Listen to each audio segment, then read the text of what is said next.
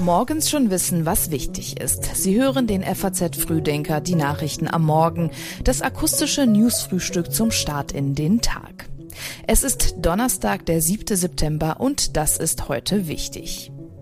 Die deutsche Wirtschaftskrise verschärft sich. Die Flugblattaffäre um Hubert Aiwanger beschäftigt jetzt auch den Bayerischen Landtag.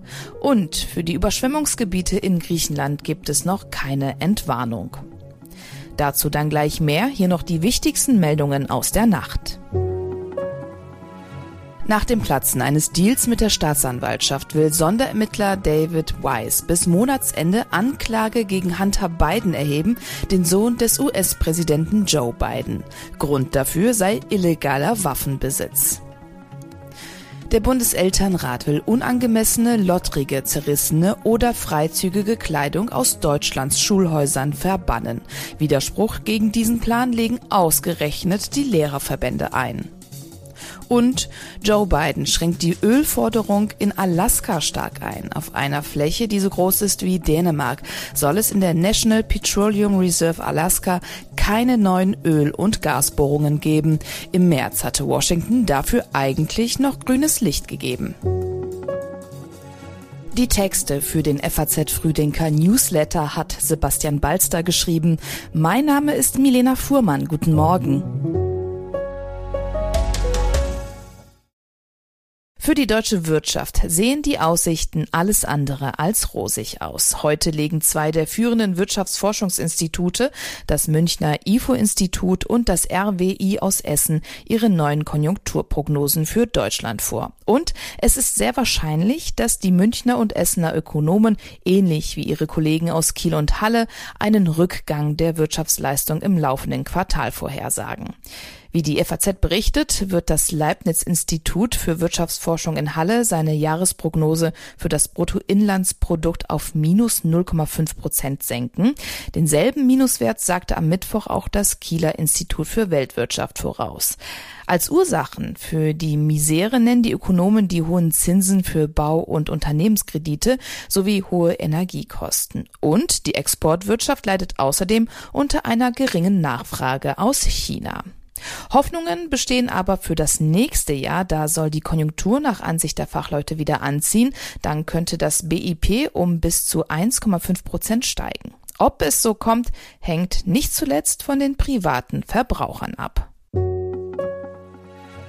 In Brüssel treffen sich heute die Regierungschefs der 16 Bundesländer zur Ministerpräsidentenkonferenz. Thema sind unter anderem die steigenden Flüchtlingszahlen in Europa. Zwei Tage dauert die Ministerpräsidentenkonferenz. Gestern ging es los und direkt am Abend haben die Länderchefs mit Kommissionspräsidentin Ursula von der Leyen vor allem über die Wettbewerbsfähigkeit der europäischen Wirtschaft und über einen vergünstigten Industriestrompreis gesprochen.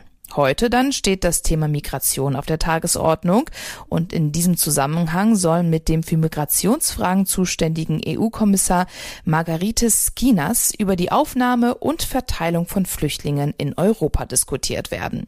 In den ersten sechs Monaten des Jahres haben nämlich die EU-Staaten, die Schweiz und Norwegen zusammen etwa 519.000 Asylanträge verzeichnet, so viel wie zuletzt 2016 und die mit Abstand meisten Anträge Anträge wurden in Deutschland gestellt. Außerdem stehen noch Fragen der Klima- und Umweltschutzpolitik auf dem Programm. Und zum Ende ihres Treffens wollen die Länderchefs dann noch eine gemeinsame Brüsseler Erklärung vorstellen. Nach Informationen der FAZ wollen sie sich darin unter anderem für eine stärkere finanzielle Förderung der deutschen Bundesländer aussprechen. Die Flugblattaffäre um Hubert Aiwanger kommt jetzt auch im Bayerischen Landtag an, der sich in einer Sondersitzung mit diesem Thema beschäftigen wird.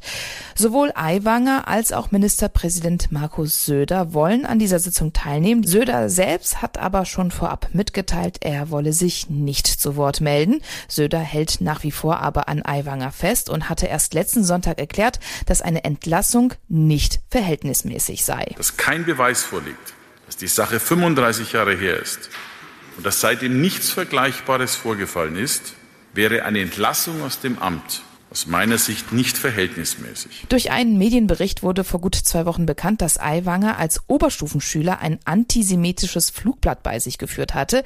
Dieses soll von seinem Bruder verfasst worden sein. Der damalige Sachverhalt und auch Aiwangers Umgang damit haben aber bundesweit für scharfe Kritik gesorgt. Nach mehreren Tagen hat sich Aiwanger dann entschuldigt, ging aber gleichzeitig sofort zum Gegenangriff über und beklagte eine politische Kampagne gegen sich.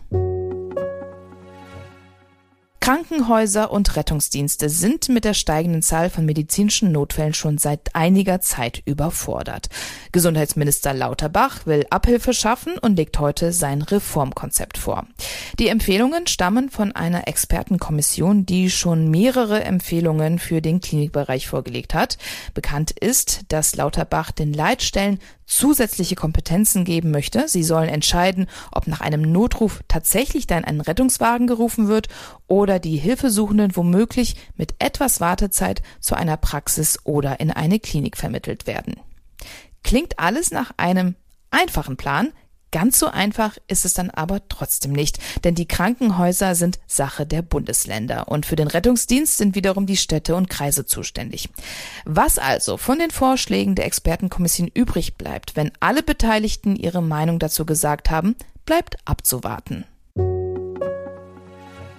In Griechenland, in Bulgarien und in der Türkei regnet es so viel wie seit Jahrzehnten nicht mehr. Bei den Überschwemmungen sind bisher mindestens 13 Menschen ums Leben gekommen und Meteorologen zufolge sollen sich die Unwetter in der Region heute und auch morgen weiter fortsetzen. Besonders betroffen ist die griechische Hafenstadt Volos nördlich von Athen. Dort sind allein am Dienstag rund 750 Liter pro Quadratmeter gefallen, mehr als je zuvor seit dem Beginn der Wetteraufzeichnungen im Jahr 1955. Üblich sind für diese Gegend im ganzen September rund 15 Liter und in den nächsten Tagen könnten angesichts der Wetterlage sogar noch einmal bis zu 700 Liter Regen pro Quadratmeter dazukommen. Seit Montag hält schon diese Unwetterlage an und hat in Griechenland wie auch in Bulgarien und im Westen der Türkei Erdrutsche verursacht, eine Brücke zerstört, Strommasten umgerissen und Autos weggespült.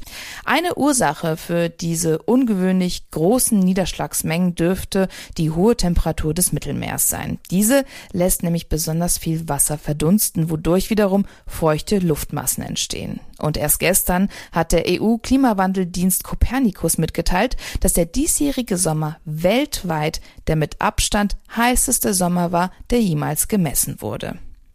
Hier in Deutschland trifft dieser Rekord nicht hundertprozentig zu, zumindest wenn man nach der Wahrnehmung der Deutschen geht. Selten haben die Menschen einen Sommer so unterschiedlich wahrgenommen wie den Sommer 2023 in Deutschland. Es war viel zu heiß. anstrengend. Also anstrengend dieser, dieser Temperaturwechsel von richtig heiß zu kalt. Also schon anstrengend, ja.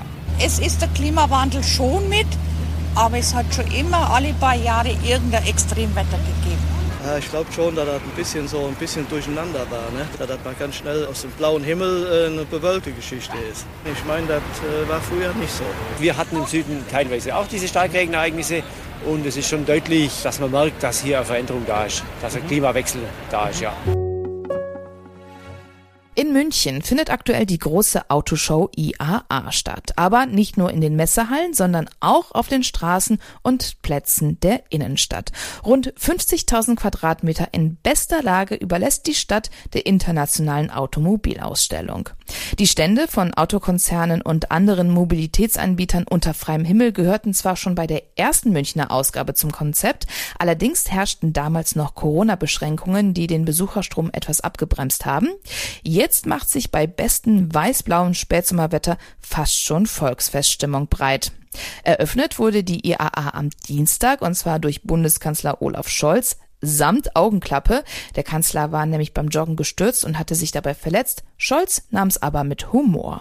Das Wochenende hat mir noch mal ganz persönlich gezeigt, so schön Joggen ist für manche Strecken, nimmt man doch besser das Auto umso passender heute hier bei Ihnen auf der internationalen Automobilausstellung IAA Mobility zu sein. Die internationale Automobilausstellung geht noch bis diesen Sonntag. Und auch darum geht es heute im geschriebenen FAZ Frühdenker Newsletter. Die Konzerne hinter Online-Angeboten wie TikTok, Facebook und WhatsApp müssen sich in der EU künftig an strengere Regeln halten. Sie müssen zum Beispiel dafür sorgen, dass ihre Angebote mit denen von anderen Unternehmen kompatibel werden. Nutzer sollen zum Beispiel Nachrichten von Drittanbietern an WhatsApp schicken können. Die Konzerne haben bis Anfang März Zeit, um diese Vorgaben zu erfüllen. Bei Verstößen kann die Kommission Strafen von bis zu 10 Prozent des Jahresumsatzes verhängen. Diesen Artikel wie auch alle anderen Themen aus dem heutigen Frühdenker finden Sie natürlich online auf faz.net. Die entsprechenden Links dazu finden Sie in unseren Show Notes. Morgen ab 6 Uhr gibt es dann wieder eine neue Ausgabe des FAZ Frühdenkers. Ich wünsche Ihnen jetzt einen guten Start und einen erfolgreichen Tag.